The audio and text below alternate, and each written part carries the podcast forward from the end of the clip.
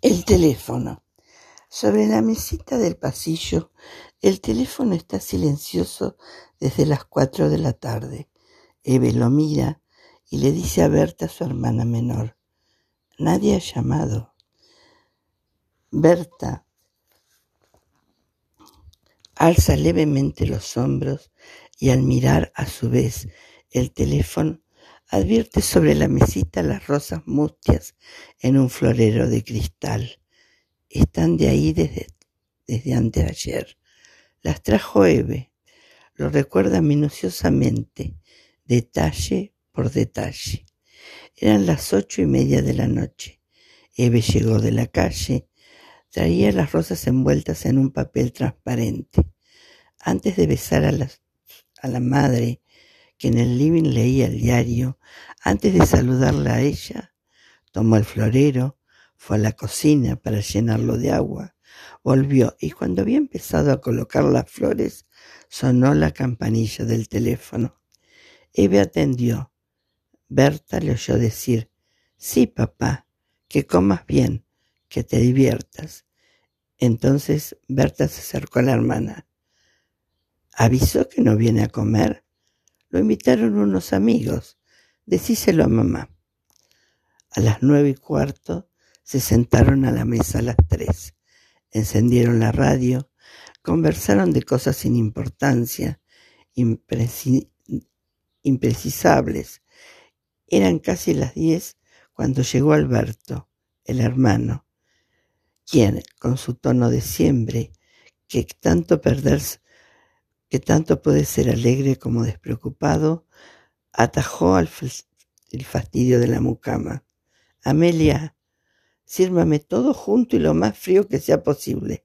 Quiero terminar cuanto antes, porque esta noche va a ser la noche más importante de mi vida. La madre lo miró como reprochándole. ¿Cuándo dejarás de ser un chiquilín? Pero nada dijo, porque sabe que Eve y Berta le festejan sus ocurrencias.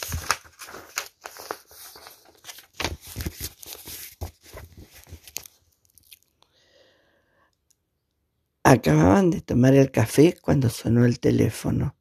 Atendió Amelia. Es para usted, niño. No les decía, se jactó Alberto, y salió del comedor como si ya lo estuviese contemplando una de sus amigas. Las cuatro mujeres lo oyeron decir pero es posible. Después nada pudieron escuchar, porque él habló con voz muy baja. Volvió pálido, brillante los ojos. Alberto, le interrogó la madre, ¿qué te pasa? Un amigo, mamá. Tal vez mi mejor amigo. Acaba de sufrir un ataque. ¿Quién es? le preguntó Berta. Ustedes no lo conocen. Eve nada dijo. Se levantó, fue a su dormitorio, se aisló mientras la madre y la hermana, la mucama y la cocinera, mujeres ahora confundidas por el secreto de Alberto en la ciudad y la noche, elegían la víctima, sumaban o restaban gravedad, hablaban de fatalidad y alarma. Eran más de las once cuando sonó el teléfono. Atendió Berta. Eve, que se había tendido en la cama, se incorporó, prestó atención. La voz de la hermana le confirmó la sospecha. Salió de su cuarto cuando Berta decía, No, Alberto, no. Me estás ocultando algo. Cuando la madre gritaba, ¿qué dice? ¿qué dice? Cuando Amelia despertaba por el ruido de la campanilla, apareció envuelta en su batón con grandes flores rojas. Berta colgó el auricular.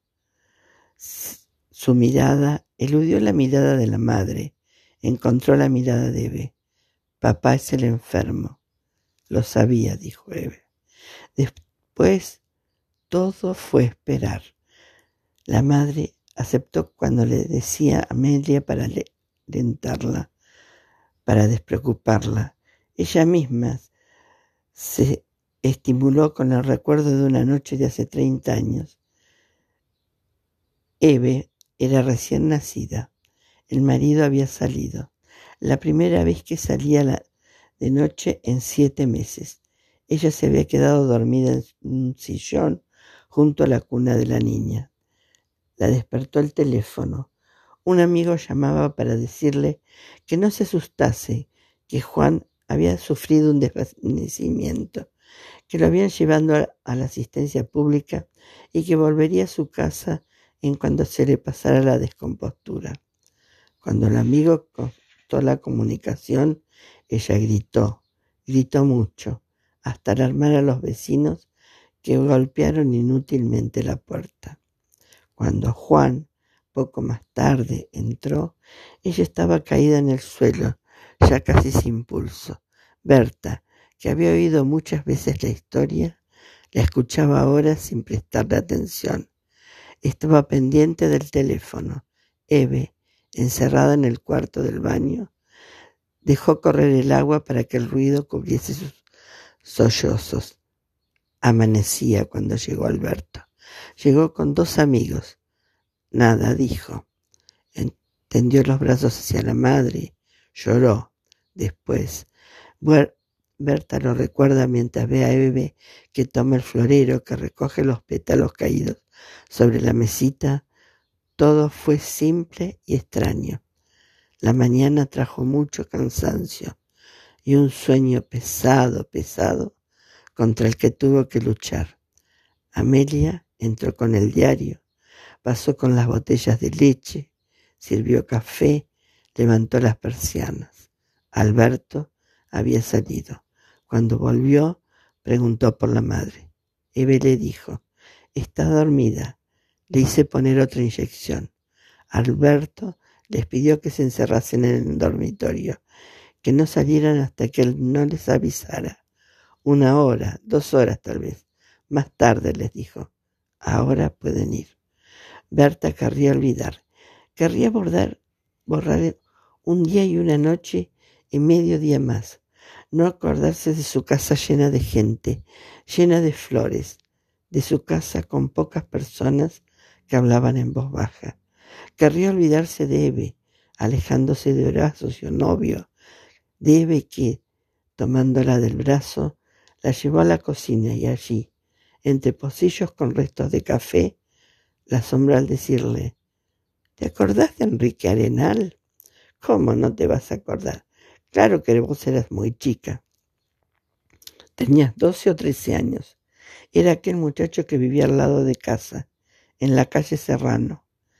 Me gustaría que estuviera acá. ¿Qué le ocurre a Eve?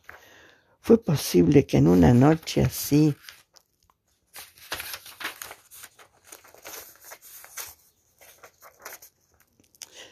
le hablase de un hombre lejano? Sin duda lo mandó llamar. Enrique Arenal debe ser ese desconocido que apenas cambió dos palabras con Alberto. Qué cambiada está Eve será mejor que rompa con Horacio. ¿Para qué servirá seguir con algo que terminaría los desdichados a los dos? Pero aún es muy pronto, se dice. Papá le tenía afecto a Horacio. Romper ahora con Horacio sería como traicionarlo a papá. Eve ha vuelto con el, florero, con el florero vacío. Berta no tardará un minuto más en pedirle que no cometa esa traición. Eve le dice. Suena la campanilla del teléfono, como quien arrebata un arma de la mano del enseguecido. Berta se apodera del auricular. Eve se lo quita con decisión, con dulzura. Atiendo yo. Hola, exclama, y enmudece, palidece. Las palabras que escuchan son como una palpitación en sus mejillas.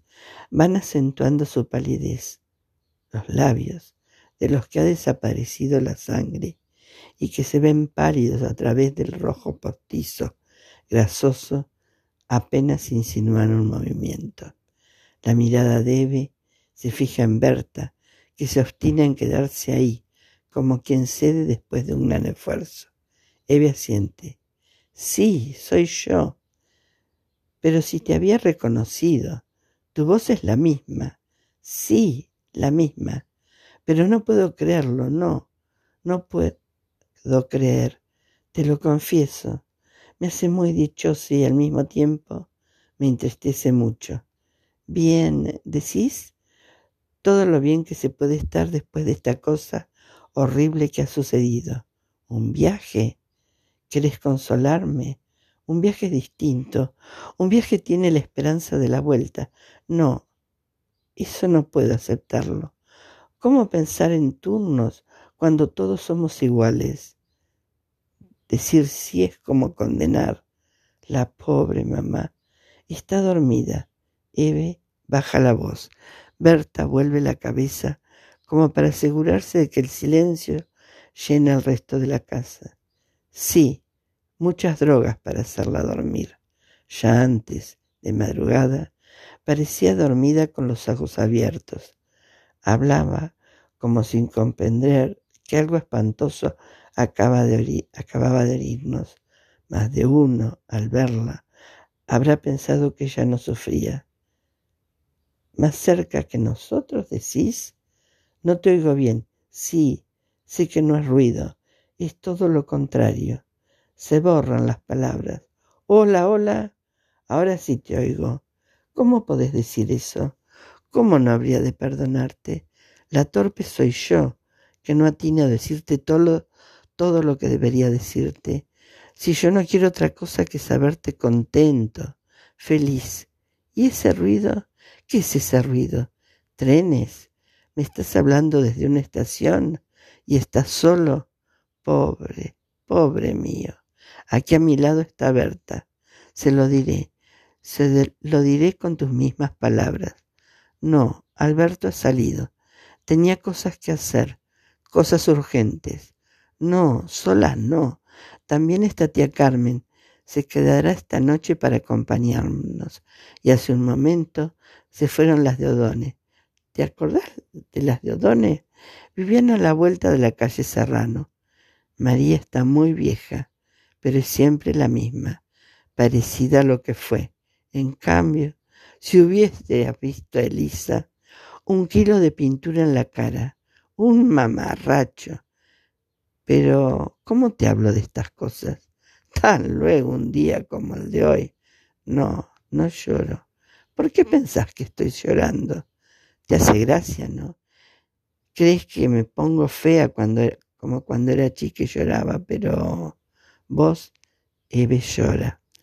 Las lágrimas ruedan por las mejillas, forman, al juntarse, dos líneas brillantes. Es que no puedo pronunciar esa palabra. Miedo decís. Si yo siempre te quise y te quiero, no, ¿qué voy a encontrar en Horacio?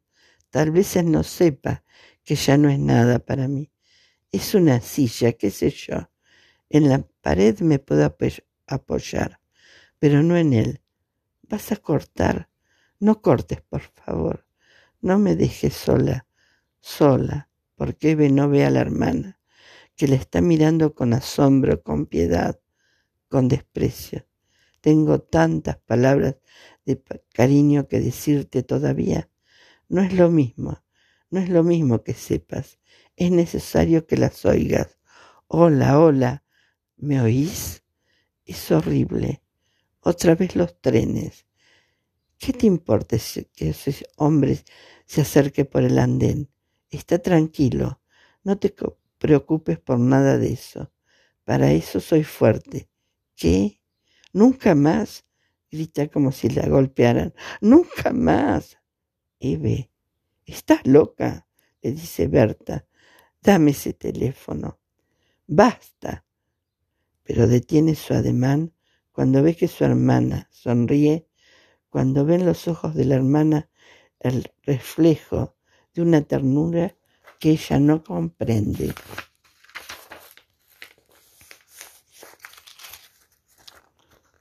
Así, buenas noches, repite Eve que descanses. Sí, que descanses. Coloca el auricular sobre la caja del teléfono, pero sin soltarlo. La mano abre los dedos con el movimiento de un animal, hermoso y extraño. Berta está ahí. Eve la ve otra vez. Dice Eve, era papá.